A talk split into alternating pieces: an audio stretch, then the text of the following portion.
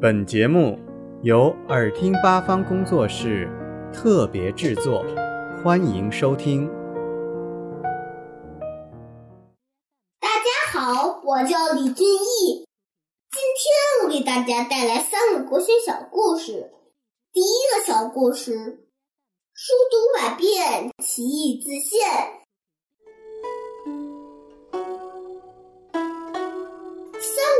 期，魏国有一个人叫董玉，自幼生活贫苦，整天为了生活而奔波。但是他只要有空闲时间，就坐下来读书学习，所以知识很渊博。他的哥哥讥笑他，他却不在乎。天长地久，他写出了两本书，引起了轰动。别人问他读书有什么窍门，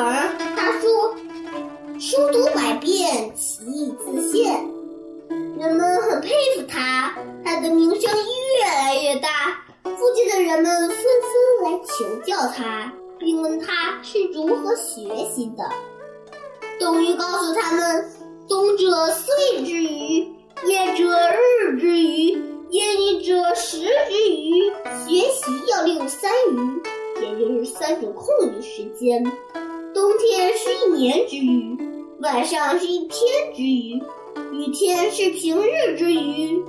人们听了恍然大悟，原来就是通过自己一切可以利用的时间来读书学习，提高自己的水平。这个故事告诉我们，现在的人总找借口说：“我白天那么忙，工作压力那么大，生活节奏跟得那么急，哪有时间来学习？”其实只要你肯学，时间可以挤出来。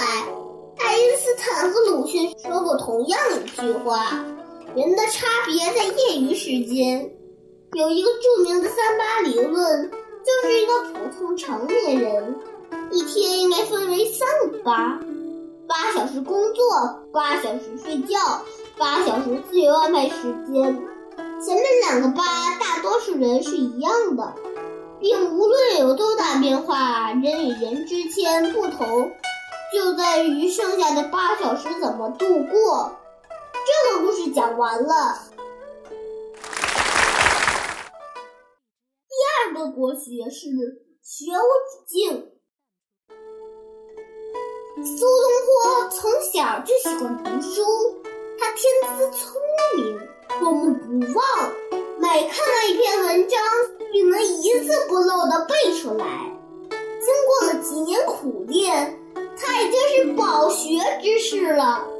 一天，他乘着酒兴，挥笔写了一副对联儿，命家人贴在大门口，上面写的：“读遍天下书，识遍人间字。”过了几天，苏东坡正在家里看书，忽然听见佣人禀报。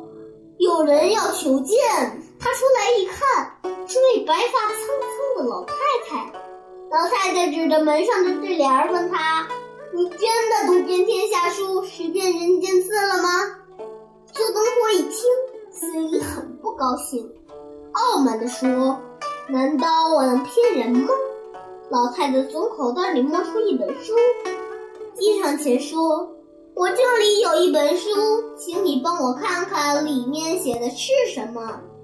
苏东坡接过书，头翻到尾，又从尾翻到头，书上的字竟然一个也不认识，他不禁惭愧万分，觉得自己说的话太丢脸了，伸手想把门上那副对联撕掉，老太太忙上前阻止，慢。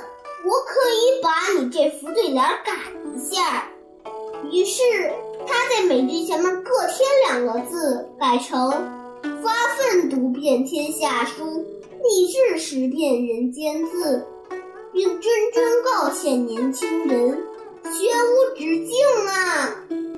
这个故事告诉我们：虚心使人进步，骄傲使人落后。在求学的过程中，也要记得“学无止境”这句话，万万不能骄傲自满。这个故事讲完了。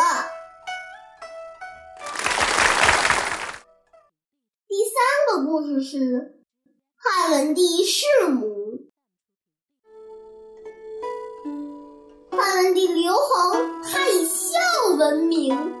母亲生病了，他要一边处理里里外外国家大事，还要一边陪着母亲。